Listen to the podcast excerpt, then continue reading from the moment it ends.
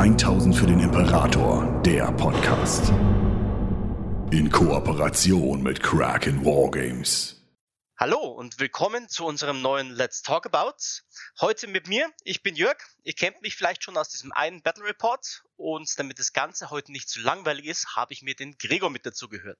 Mahlzeit. Mich hat man ja zum Glück bei 1000 für den Imperator, obwohl, wieso sage ich eigentlich zum Glück, ähm, schon mehr als einmal gehört. Ja, genau. So, und wir haben uns heute ein Thema rausgesucht, über das wir reden wollen. Passenderweise zu meinem Battle Report mit Stefan soll es heute um das Death Corp of Creek gehen.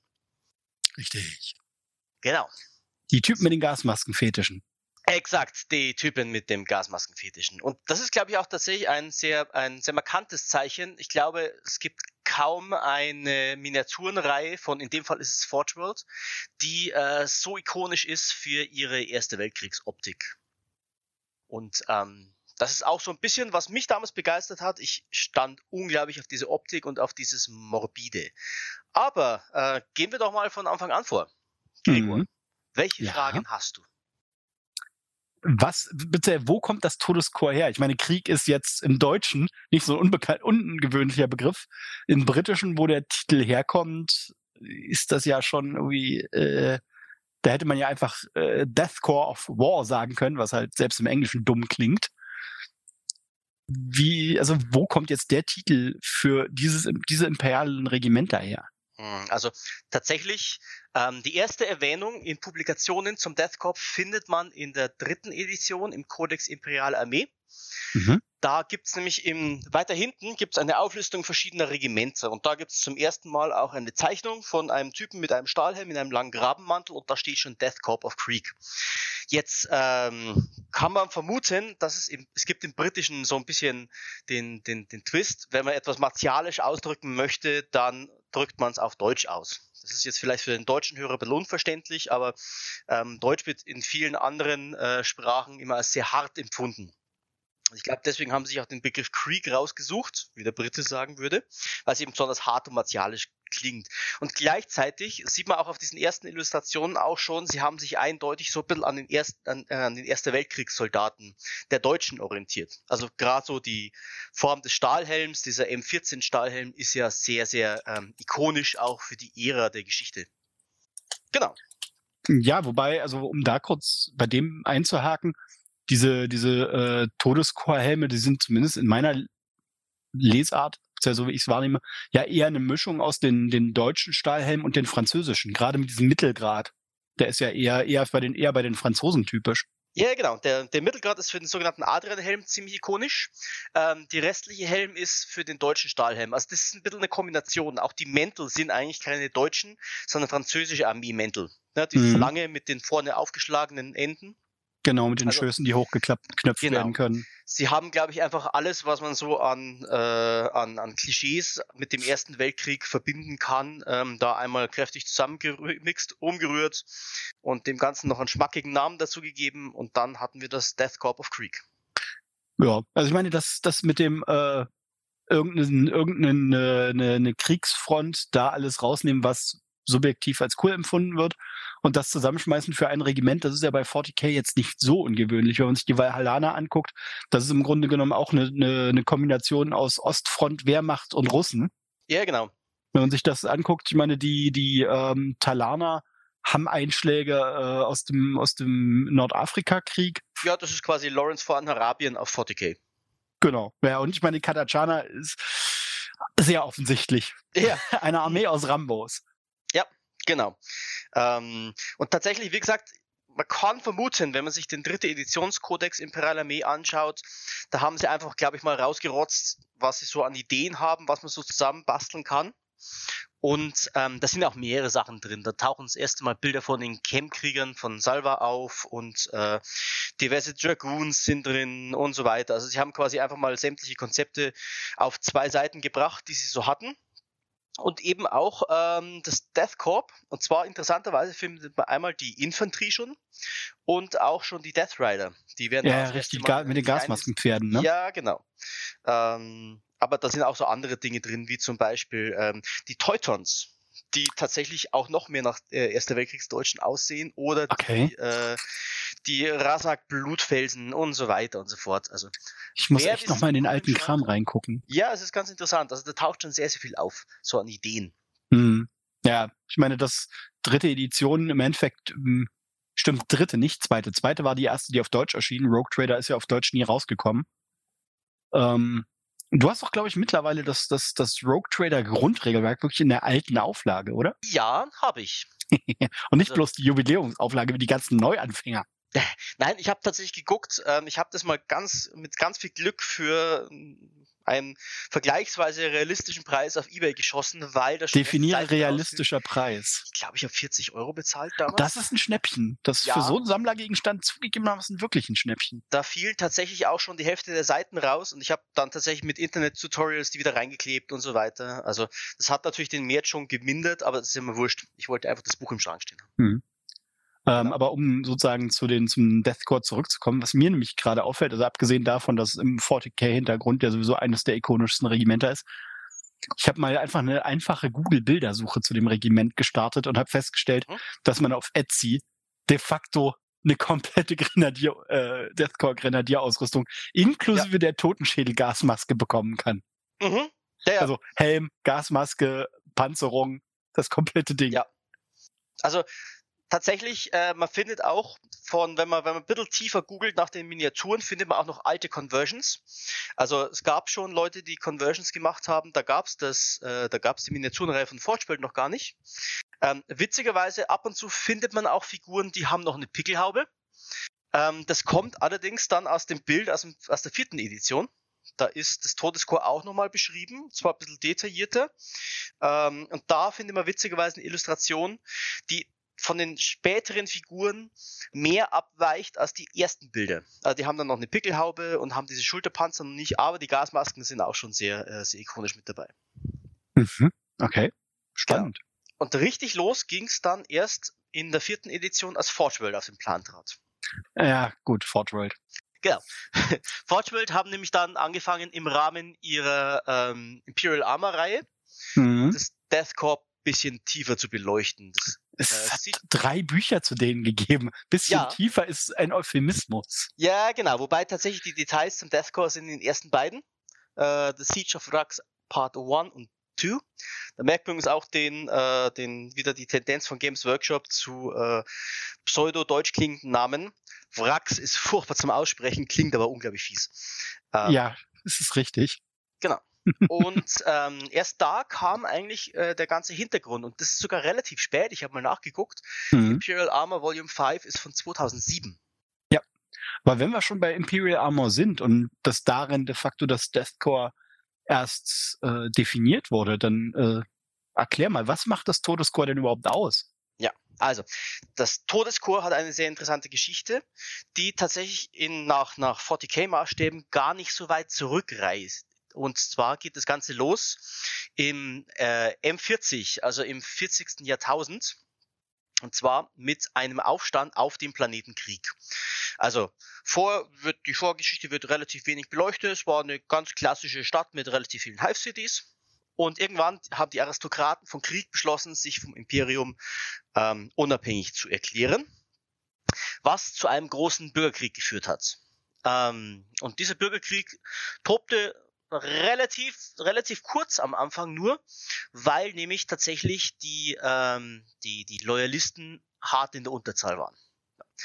Und ähm, es wurde sehr viel gekämpft. Das Todeskorps hat versucht, sich äh, mannhaft, wie es ist, also es gab damals noch kein Todeskorps, muss man dazu sagen. Damals waren es noch die, äh, die normalen Infanterieregimenter von, äh, von Krieg. Also Krieg praktisch die normalen PVS. Ja, genau, beziehungsweise die zehn Regimenter, die es da gibt. Ähm, und äh, man hat gekämpft und der Sieg lag eigentlich offensichtlich schon ziemlich auf der Hand für die Loyalisten, äh, für die, für die äh, Abtrünnigen.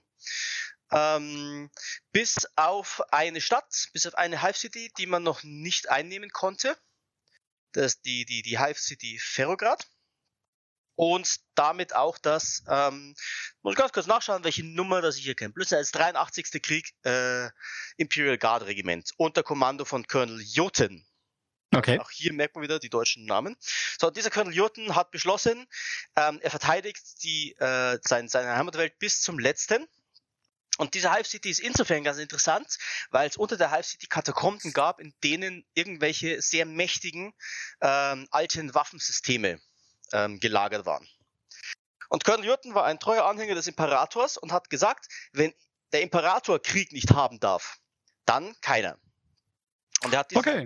ja, und dann hat er beschlossen, diese Nuklearwaffen in der Atmosphäre zu zünden und hat quasi seine eigene Heimatwelt zu einer Toxic Wasteland äh, verwandelt. Also der ganze Planet war plötzlich verstrahlt, ähm, kaum mehr bewohnbar und ähm, gleichzeitig hat er aber das Kräfteverhältnis sehr stark nivelliert, denn die, äh, die Aufständischen haben nicht damit gerechnet, dass Colonel Houghton so radikal sein würde in seinem Vorgehen und haben massive Verluste eingefahren dadurch. So, und dann waren die Verhältnisse wieder halbwegs ausgeglichen und Stück für Stück haben die Loyalisten Krieg wieder erobert.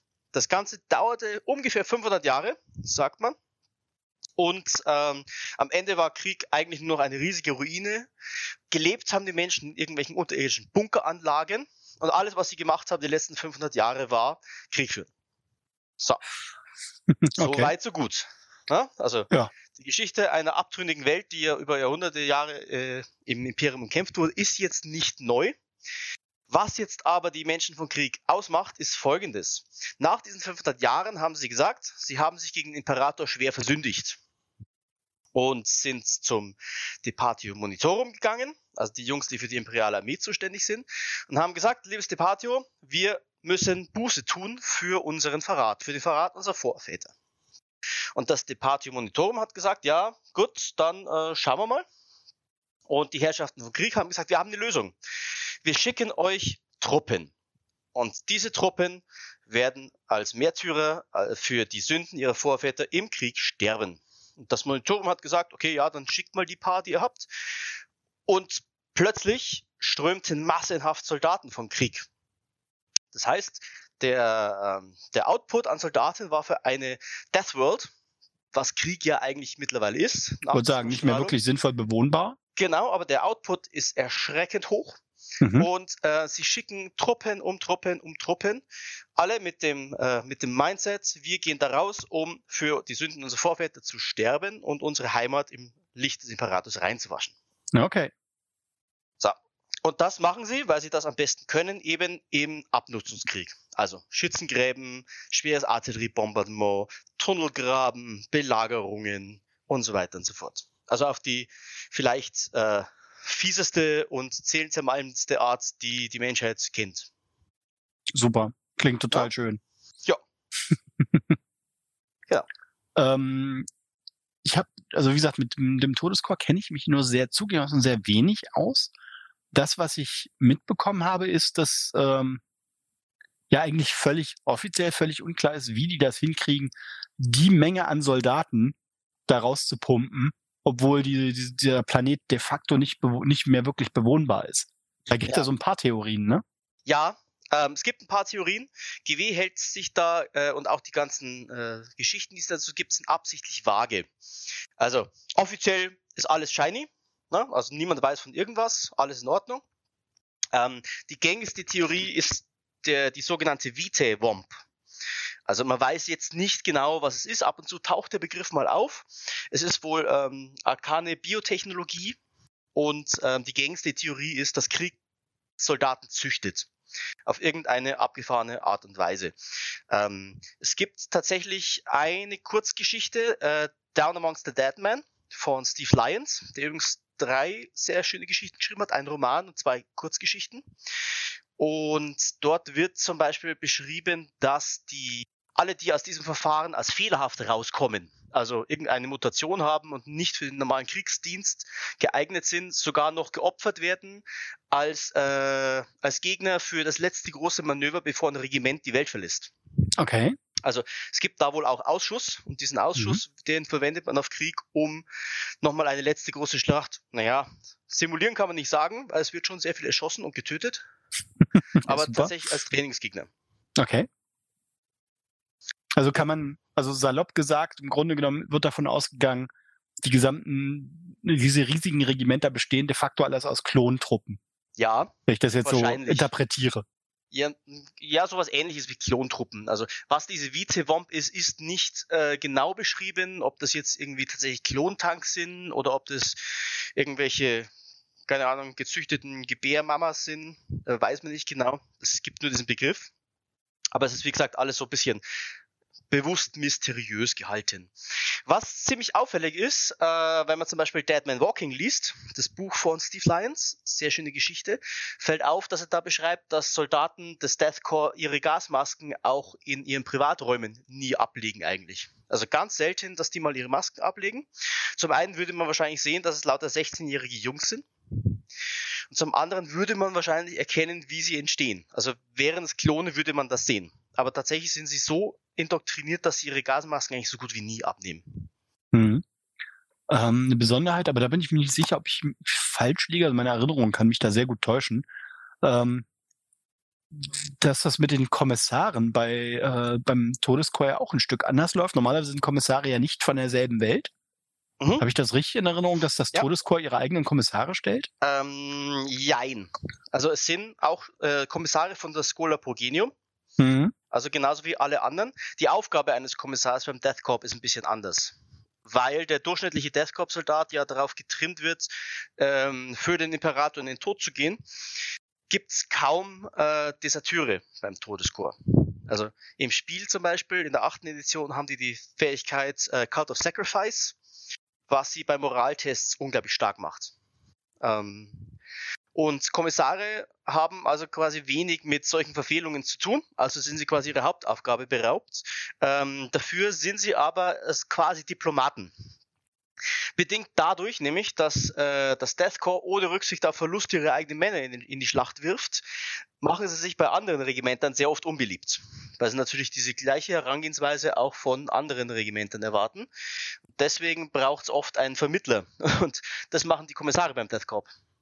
Okay, also eigentlich eine völlig sie, andere Aufgabe als sonst. Ja, genau. Das heißt, wenn man sie zusammen mit anderen Regimentern einsetzt, dann ähm, vermitteln die und sorgen, dass es keinen Knatsch gibt.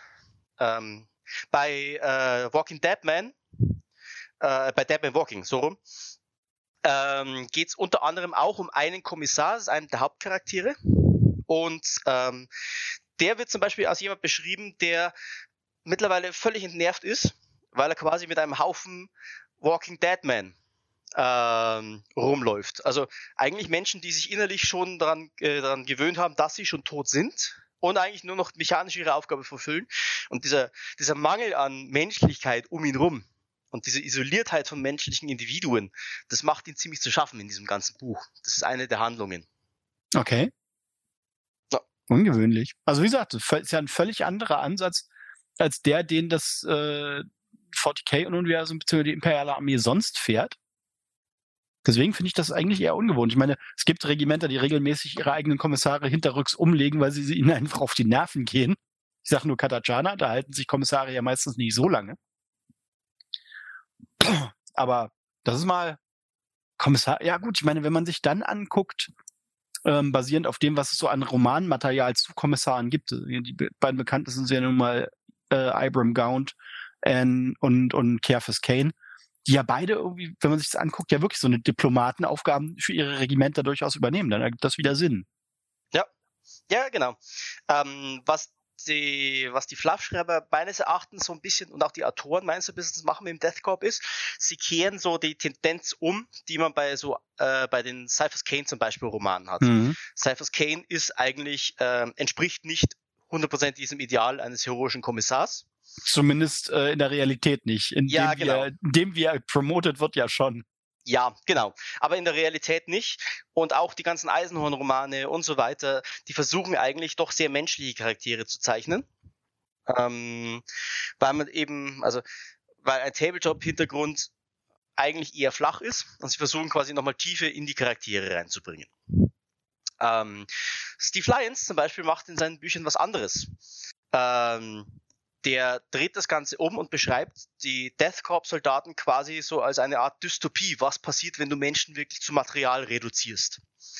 Und in Dead Man Walking zum Beispiel äh, siehst du nie eine Szene beschrieben aus der Sicht eines Death Corps-Soldaten. sondern immer nur von anderen Figuren, die man mit Tiefe zeichnen kann und die sich immer wieder völlig entsetzt zeigen, wie, äh, wie abgestumpft und abgetötet diese Figuren eigentlich schon sind. Ähm, und in äh, Left 4 Dead, ist auch eine Kurzgeschichte von ihm, geht es um einen Death Corps Soldaten, der überlebt und irgendwie wird irgendwo verschüttet und kommt dann in eine Gesellschaft und muss sich da irgendwie integrieren.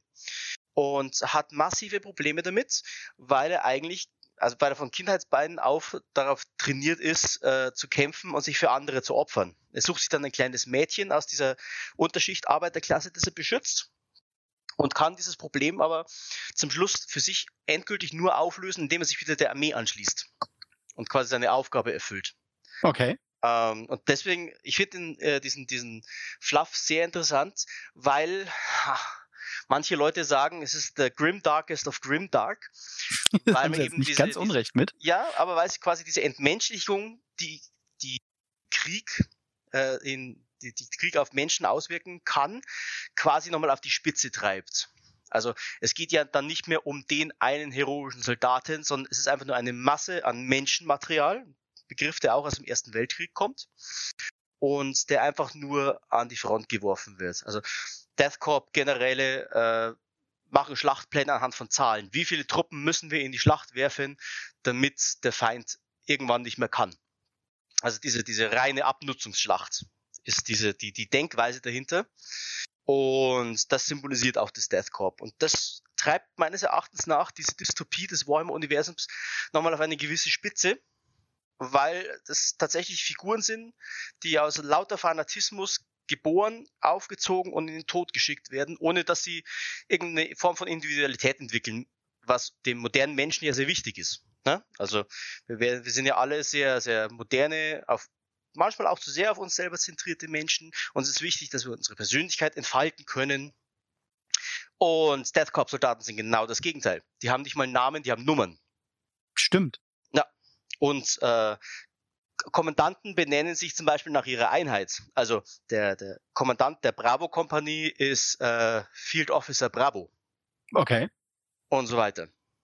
Ähm, worüber ich jetzt aber dabei eigentlich gerade so ein bisschen stolpere, ähm, wenn man davon ausgeht, dass praktisch diese Regimenter verheizt werden, auch bewusst verheizt werden, wo kommt dann das Offiziersmaterial her? Weil die Wahrscheinlichkeit, dass jemand lange genug lebt, um zum Regimentskommandeur aufzusteigen, ist ja doch verschwindend gering. Mhm. Äh, ja, tatsächlich, aber du beschreibst es genau so, wo andere Regimente ihre Offiziere aus einem Adelstand zum Beispiel mhm. hervorheben, ist es beim Death Corp genauso. Die Offiziere waren ursprünglich einfache Soldaten okay. und äh, haben einfach nur lang überlebt. Also so die durchschnittliche Reihenfolge ist, du startest als normaler Soldat, wenn du überlebst, wirst du, ob du möchtest oder nicht, zu einem Grenadier mhm. was eine große Ehre ist, aber genauso gut bedeutet, dass du demnächst wahrscheinlich drauf gehst überlebst du als Grenadier, wirst du zu einem Watchmaster, also zu einem Truppführer.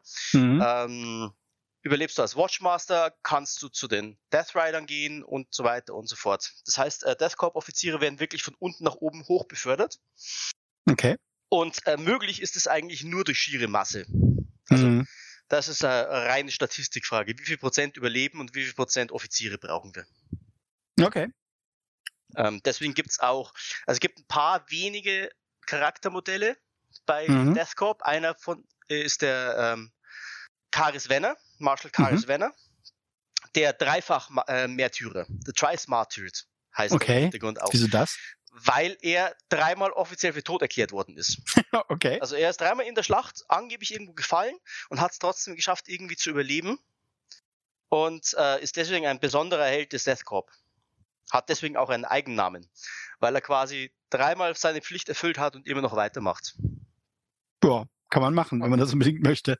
Gut, ja. spricht aber gleichzeitig, gut, nicht, dass das bei der Art der Kriegsführung ihnen viel bringen würde, spricht natürlich dafür, dass das hm, Offizierskorps für die Regimenter extrem viel Kampferfahrung hat. Also wenn man, wenn man ja. jetzt vergleicht mit den normalen Offizierskorps, die halt aufgrund ihrer Herkunft befördert werden, die dann eventuell irgendwie Kompaniechef oder ähnliches bereits sind, ohne einmal im Einsatz gewesen zu sind, zu sein, heißt das ja im Endeffekt, der ein Kompanieführer beim, beim Todeskorps hat ja eigentlich schon, frage mich nicht, wie viel Militär- und Kriegserfahrung hinter sich.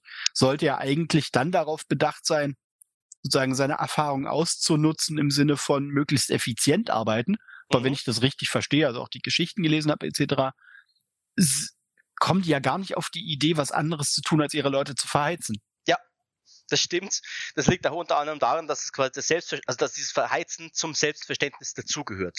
Mhm. Ähm, die oberste Direktive ist, nimm noch so viele mit wie möglich, bevor du selber für den Imperator stirbst. Also okay. das ist tatsächlich nicht so, dass sie sagen, wir machen einfach mal und wenn es nicht klappt, dann und so weiter und so fort.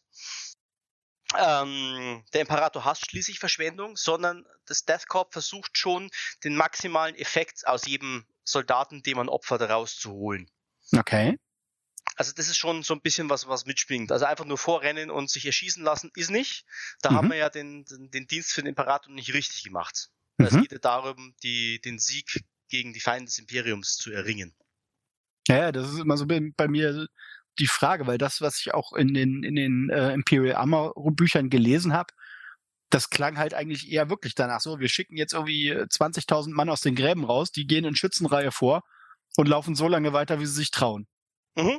Aber wirklich so ein, so, ein, so ein effizientes Arbeiten, zumindest klang das in den Büchern nie danach. Dass man mhm. sozusagen, oh, wir benutzen Deckung. Äh, nee, wieso? Das wirkt mhm. zumindest nicht so. Ja, da muss man, das hält sich so ein bisschen die Waage. Ähm, die Idee, warum man das Death Corps zum Beispiel für, ähm, für besonders gefährliche Sachen einsetzt, wie Belagerungen, ist wirklich Knochenarbeit, ist, dass man sagt, okay, diese Jungs, die werden sich nicht zurückziehen, also haben sie einen Moralvorteil. Und ähm, das geht sehr viel über die Moralschiene. Also ähm, kann man sich gerne diverse Autoren über Kriegskunst mal durchlesen. So und Zu sagt es und von Clausewitz und so weiter und so fort. Und die Idee dahinter ist, dass man quasi Truppen hat, die völlig ohne, ohne Furcht vor dem Tod vorgehen und dadurch diese Taktiken funktionieren, weil sie einfach weitermachen. Und du damit den Gegner quasi durch Masse überwältigen kannst. Klar, es werden ein paar draufgehen, aber solange sie mehr schießen, als sie, äh, sie äh, verloren haben, ist alles gut. Okay. Aber dazu brauchst du halt erstens, musst du ziemlich abgebrüht und ziemlich menschenfeindlich vorgehen. Und dazu brauchst du auch Truppen, denen du vorher klar gemacht hast, wenn ihr da drauf geht, dann ist es keine Schande, dann habt ihr was Gutes getan. Ich wollte sagen, es widerspricht, also einerseits entspricht das als Denke ja völlig dem, wie, wie 40k als Universum funktioniert, dass das mhm. Individuum völlig irrelevant geworden ist. Mhm. Und andererseits widerspricht es natürlich völlig dem, dem Fluff, der, der verschiedenen Regimenter, der verschiedenen Welten, der verschiedenen Arten Krieg zu führen. Während, wenn man, wenn man mal ganz nüchtern drauf guckt, ja, dann die, die Soldaten von Krieg eigentlich das in, perfekte Infanteriematerial fürs ja. Imperium wären, weil, weil man die einfach in Menge auf den Gegner wirft. So, so lange angreifen, bis einfach vom Gegner keiner mehr übrig ist. Wenn auf der eigenen Seite nur noch Leute ja. stehen, hat man halt gewonnen. Mhm. Ja. Fast so ein orkisches Andenken. So, also solange es ja, geht, kämpft man halt. Mhm. Ja, so ein bisschen. Also tatsächlich ja. Ähm, die Flufftexte sagen auch immer, äh, gerade für gefährliche Aufgaben wird Deathcore immer gern genommen. Ähm, sie haben nur ein paar Nachteile. Also zum einen, sie sind, man kann sie nur schlecht zusammen mit anderen Regimentern einsetzen, weil sie eben diese, diese Aufopferungsbereitschaft auch, äh, die Erwartung auch an andere übertragen. Und das mag der durchschnittliche Katachaner zum Beispiel gar nicht. Ähm, und das andere ist, dass sie äh, vergleichsweise wenig taktische Flexibilität haben. Also klar, es gibt Panzerregimenter, es gibt Infanterieregimenter, aber der Großteil der Death Corps Regimenter sind Belagerungsregimenter. Also sie sind schon auf eine gewisse Rolle und auf eine gewisse Art Krieg zu führen festgefahren. Und ähm, das funktioniert natürlich nicht immer. Sie, wobei sie haben tatsächlich ein bisschen Ähnlichkeit zum Beispiel mit den Iron Warriors, zu denen wir auch in einer späteren Folge wahrscheinlich nochmal kommen werden. Ja, da wird es eine, eine Let's Talk About Folge zur Legion der Iron, Iron Warriors definitiv geben. Mhm. Ganz ohne Diskussion. Genau. Da werde ich dich auch vermutlich direkt hijacken, um das mit mir aufzunehmen. ja, passt ja gleich. Ne? passt ja. wie die Faust aufs Auge.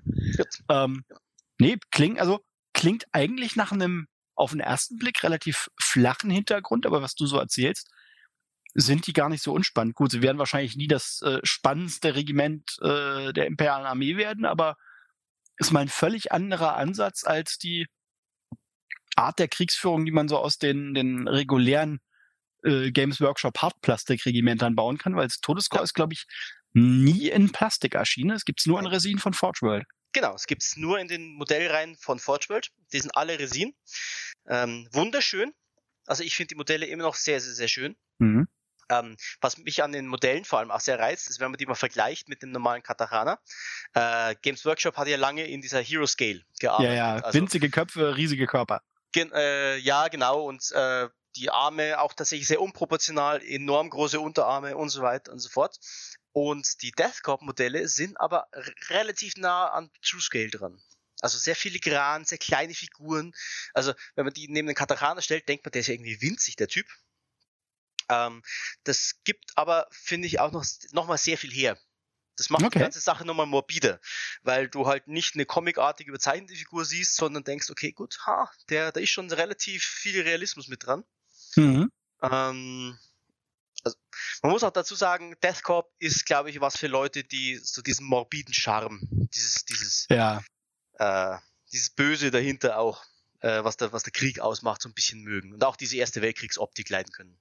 Mhm. Ja, ja, das, das glaube ich durchaus. ähm, was, für, was bei mir, ich, ich mal durch den Forge World Katalog durchgescrollt habe, ganz spannend ist, das Todescore hat auch eine ganze Menge Ausrüstung, ob jetzt Fahrzeuge oder Infanterie, die man so bei allen anderen Regimenter eigentlich gar nicht findet. Also sei das jetzt dieser von deren Belagerungsingenieuren, diese, dieser praktisch, keine Ahnung, man es als Mörser bezeichnen kann, der praktisch, wo das Geschoss sich unterirdisch durchwühlt. Ähm, und dann haben die ja diesen, die, den, den Gorgon, also diesen riesigen, im Endeffekt ein Landungsboot nur auf Ketten. Ja, genau. Also der Gorgon ist ein sehr schönes Beispiel. Das ist quasi die Mischung aus einem Panzer und einem äh, Landungsboot aus der Normandie. Mhm. Äh, mit dieser schweren Sturmrampe vorne auch noch mit dazu und so weiter und so fort. Ähm, was ich persönlich an dieser Modellreihe auch sehr, sehr schön finde von Forge ist, ähm, das ist sehr, da ist weniger Fantasy dabei, finde ich, als bei, oder weniger Science Fiction dabei, als bei anderen äh, Astra Militarum Modellen. Und es ist so ein bisschen mehr Zweiter Weltkrieg. Also auch okay. die, die Geschütze, die eben nicht auf Panzerlafetten sind wie beim Basilisk, sondern eben ganz normale Feldgeschütze, äh, Mörser, kleine Panzer, ähm, Support-Vehikel, aber auch Reiter. Also ähm, die, die Rough Riders fliegen ja so langsam aus dem Hintergrund raus. Die Death Riders vom Todescore sind aber immer noch fester Bestandteil. Ja? Was Haben halt, sie die nicht, nicht rausgenommen? Die Death Rider okay. gibt's noch, ja. Genau. Okay, ich wollte sagen, weil die, die Rough Riders gibt's als Modelle ja schon lange nicht mehr. Ja, genau. Das waren ja diese die ich finde, weil das, äh, das wäre wahrscheinlich auch nochmal ein Thema für eine komplett eigene Folge Let's Talk About Imperial Guard, äh, wo man sich die verschiedenen anderen Regimenter anguckt. Aber ich fand die Rough Riders als Regimentskonzept damals eigentlich zwar völlig absurd, selbst für 40k-Verhältnisse, aber ich mag sie trotzdem. Ja. Ja, nee, die Death Rider zum Beispiel, die gibt's noch und die nehmen halt auch so ein bisschen Anlehnung an die, die, ähm, die Kavallerie des Ersten Weltkriegs, auch die Pferde mit Gasmasken und so weiter. Ähm, ja, genau. Ja, das also, äh, klingt eigentlich nach einem spaßigen Konzept. Spielt sich die, spielt sich das Todescore so grundsätzlich anders als normale Imperial Guard Regimenter? Äh, ein bisschen. Also man okay. kann bestimmte Taktiken, die man mit dem Imperial Guard Regiment machen kann, nicht machen. Okay. Ähm, meiner Erfahrung nach, am besten spielt sich Todeschor, wenn man den, den Spirit dahinter wirklich so ein bisschen äh, verinnerlicht und sagt. Also Truppen verheizen. Truppen verheizen und mit großen Geschützen drauf, genau. Also die Ballerburg bauen funktioniert hervorragend. Ähm, wo Death Corp tatsächlich sich noch ein bisschen anders spielt, ist, ähm, Death Corp Soldaten haben ein höheres Kampfgeschick. Also die haben Kampfgeschickwert von drei statt von vier. Okay. Ähm, was sich dann dadurch äh, bemerkbar macht, wenn du mit einem Trupp in den Nahkampf stürmst, triffst du wesentlich leichter. Ja. Äh, Plötzlich taugt die Imperial Guard auch mal was für den Nahkampf. Ja, genau. Und zwar die Idee dahinter ist nicht unbedingt so, okay Gott, ich gehe jetzt aktiv unbedingt in den Nahkampf. Es hilft dir auch schon, wenn du angegriffen wirst. Also wenn du jetzt nicht unbedingt eine Armee hast, die äh, mit Orks, die mit 100 Würfeln würfeln und einen Trupp einfach wegfetzen. Ähm, wobei das hatte ich auch schon in Turnieren. Mit den, wurde ich von 20 Stormboys angegriffen. Die 10 Grenadiere haben drei Runden lang im Nahkampf die Stormboys vermöbelt.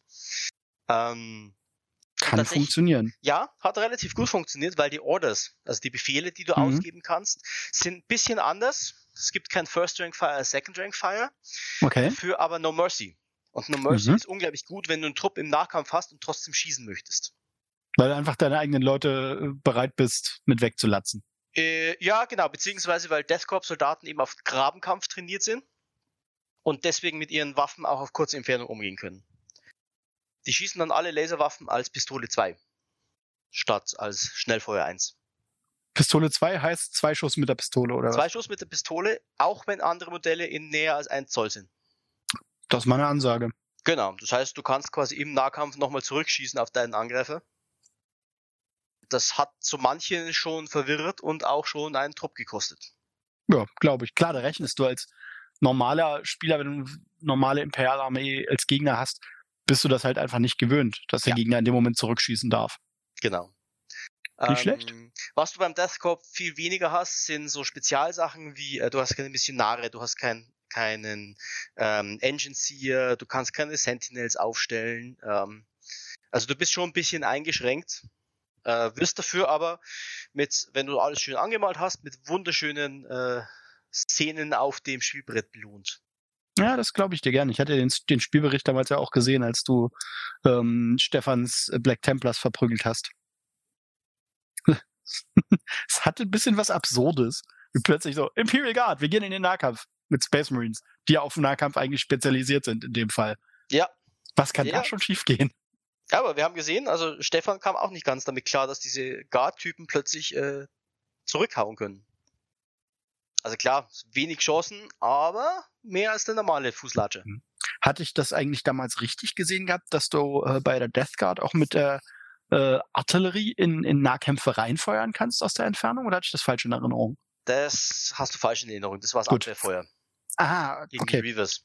Gut, dann hat sich das geklärt. Ja. Gut. Genau.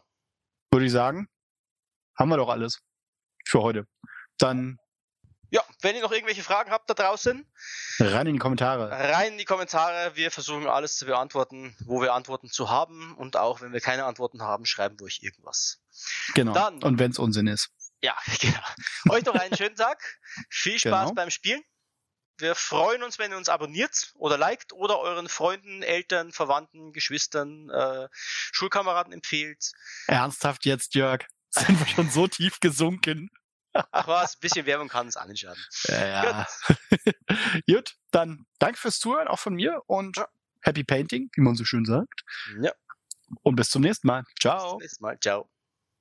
1000 für den Imperator, der Podcast. Besucht uns auf YouTube für die neuesten Beiträge, Videos und Battle Reports. 1000 für den Imperator ist ein inoffizielles Fanprojekt und wird in keiner Weise von Games Workshop unterstützt.